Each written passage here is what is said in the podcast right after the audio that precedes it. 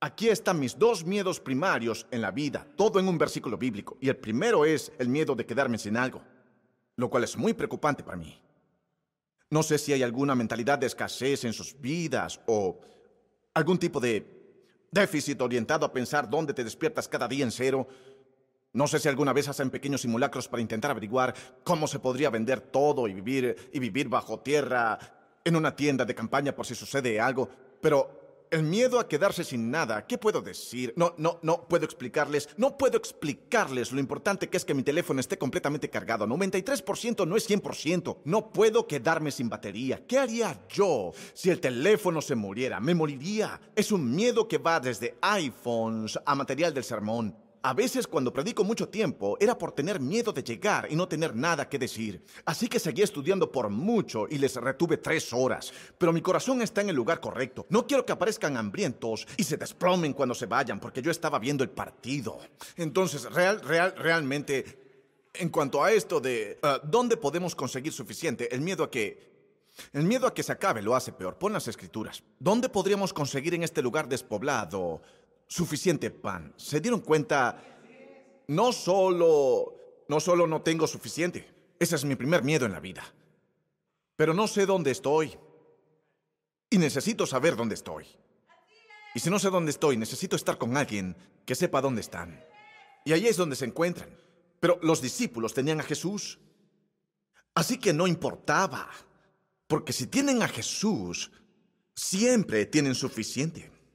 Y no es interesante con cuánta confianza dicen eso sobre ellos en ese entonces.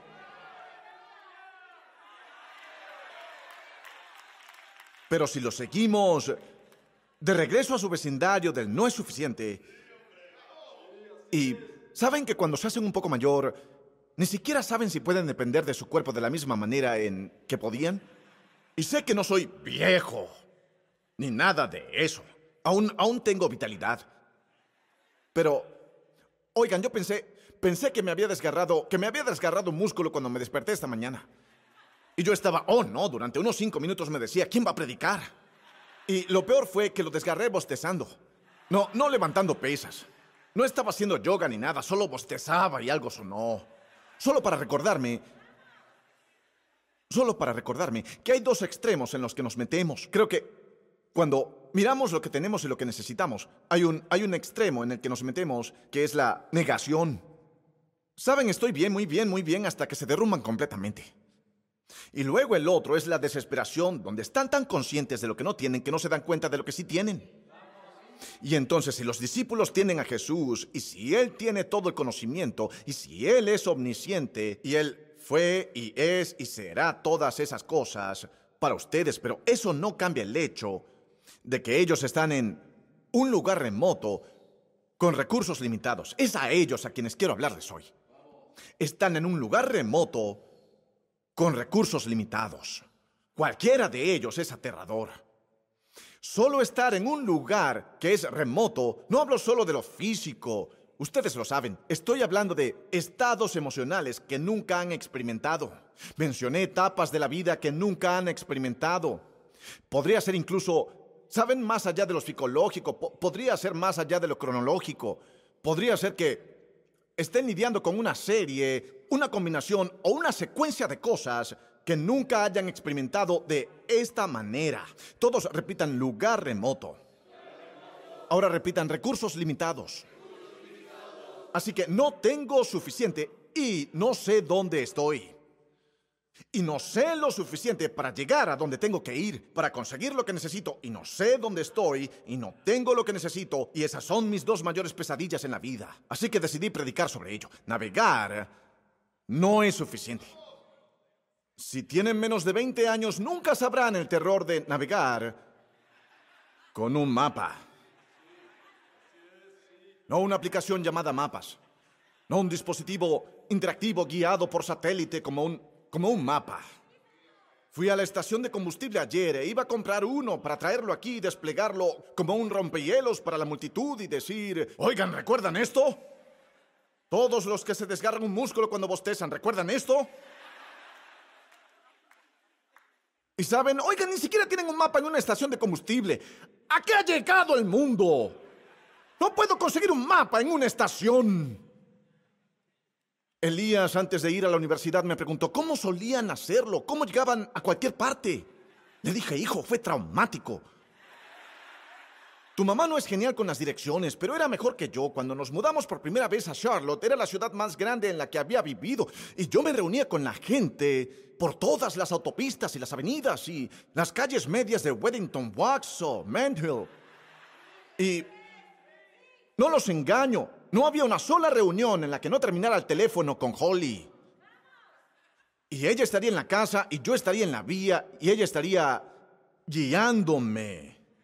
El espíritu de Holly estaría guiándome.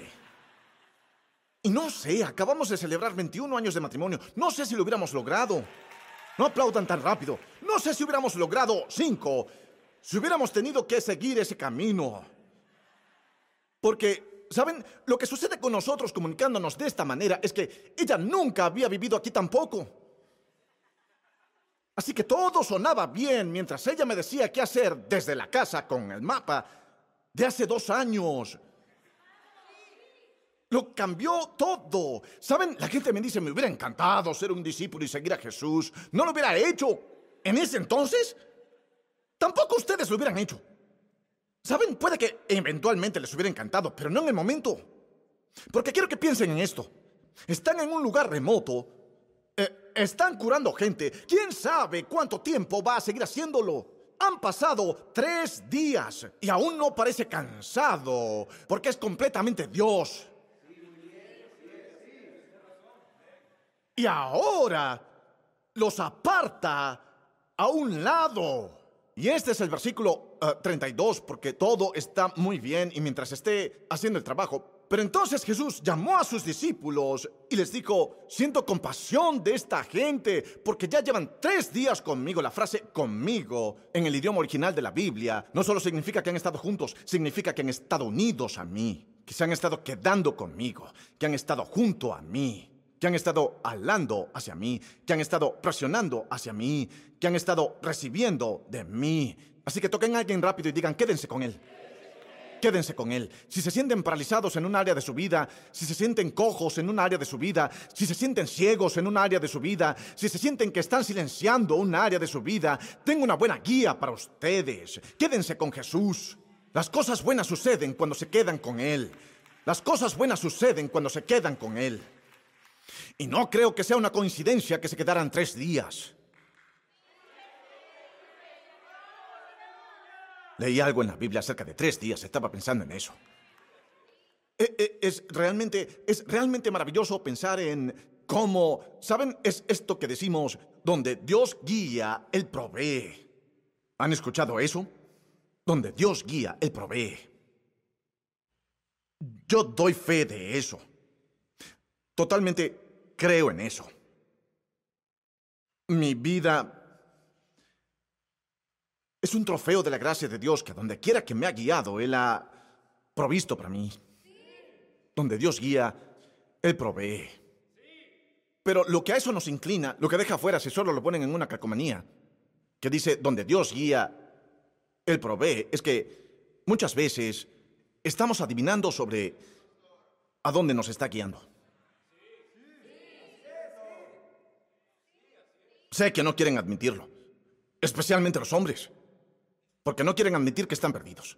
Prefieren conducir en círculos siete años. Yo, yo no soy así, yo llamaría a Holly, yo, yo la llamaría enseguida, yo, yo tengo una chica que podía leer un mapa y estaba determinado a aprovechar sus recursos. No hay ego masculino en mí, no quiero estar perdido. Me asusta mucho. Si se pierden mucho en sus vidas, se obligarán a ser humildes hasta el punto donde digan, bueno, normalmente no me gusta pedir ayuda, no me gusta admitir que nunca lo hice, no me gusta decir que me equivoqué, no me gusta pedirle a alguien que necesito que me muestre algo en mi vida.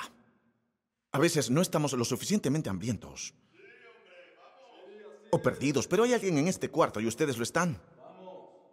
Y están navegando y no lo suficiente en sus vidas. En este momento, que los ha traído el precipicio, donde aunque se han presionado a Jesús están en peligro de colapsar en el camino. Eso es lo que Jesús dijo. Él dijo, no quiero que colapsen por el camino. Y tengo buenas noticias para ustedes. La Biblia dice que Jesús tiene compasión. Si Dios les diera un auto nuevo, ¿lo alabarían por eso? Pagado, buen auto, rápido, uno sexy. Sí, ¿lo alabarían por un auto nuevo? Si Dios pagara su casa, ¿lo alabarían por eso?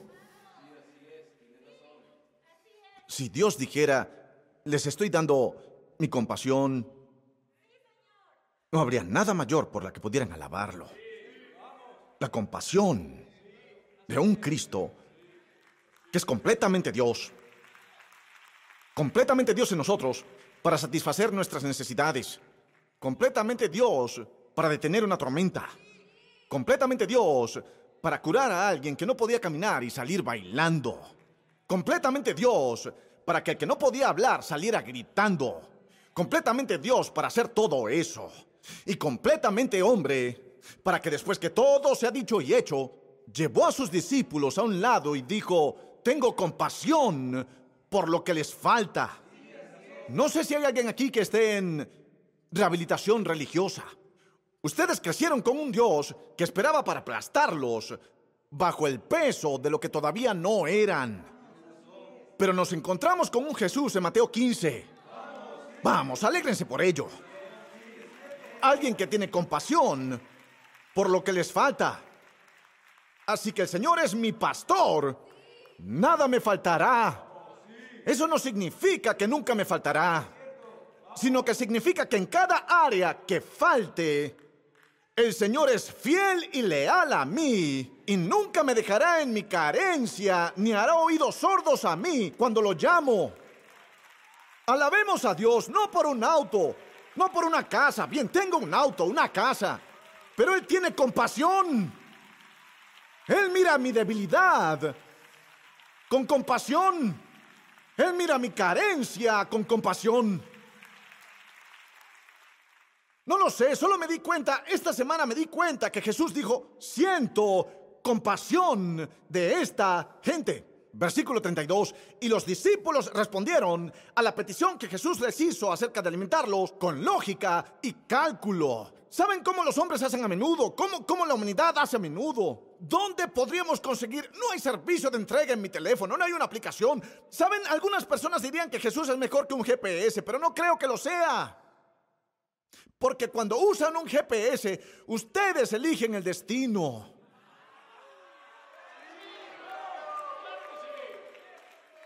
Pero cuando siguen a Cristo, Él los llevará a donde necesitan ir. Él los llevará allí, giro a giro, paso a paso. Él hará más que desviarlos.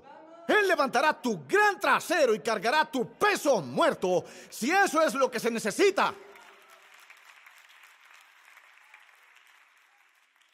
Pero una cosa acerca de este Salvador, imaginen un GPS al que no tienen que decirle a dónde quieren llegar. Ese es Jesús. Pedro tiene este barco, ¿sí? Van por todas partes ministrando a la gente. Y, em, y Pedro es el que está, que está conduciendo, ¿sí? Pero aquel que conduce el barco no puede decidir dónde atracar. No creo que hayan oído lo que dije, porque estoy describiendo cómo se siente a veces una vida de seguir a Cristo. Conduzco este barco, vivo esta vida, tomo las decisiones, soy el que tiene que hacer estos movimientos, soy el que aparece para estas cosas. Pero al final yo no puedo decidir dónde atraca este barco. Jesús decide. Dios nos trae gran consuelo o si nos gusta el control. Empieza a molestarnos, especialmente cuando terminamos en un lugar remoto. Y Jesús empieza a sanar gente y no muestra señales de detenerse. Y quiere que la gente sea alimentada. Y llama a los discípulos para decidir. Y dice, siento compasión de esta gente. Y los discípulos objetaron, versículo 33. ¿Dónde podríamos conseguir en este lugar despoblado suficiente pan para dar de comer a toda esta multitud. Ahora necesito desacelerar para estudiarlo. Vamos al versículo 32. Jesús dijo, siento compasión de esta... ¿Cómo los llamó Jesús? Siento compasión de esta gente. ¿Cómo los llamó Jesús? Miren a los discípulos en el versículo 33. ¿Dónde podríamos conseguir en este lugar despoblado suficiente pan para dar de comer a toda esta...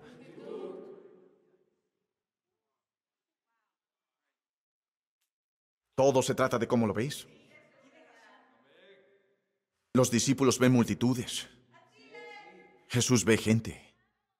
Oye, gracias por ver el canal de Elevation Church de YouTube. Quiero que te suscribas, de esa manera puedes saber cuándo estamos en vivo y publicamos nuevos contenidos. Déjenme un comentario y háganme saber desde dónde nos acompañan, desde dónde nos ven y cómo podemos orar por ustedes. Y si deseas apoyar el ministerio financieramente, puedes hacer clic en el botón y ayudarnos a continuar alcanzando gente alrededor del mundo para Jesucristo. Gracias de nuevo. Nos vemos la próxima vez.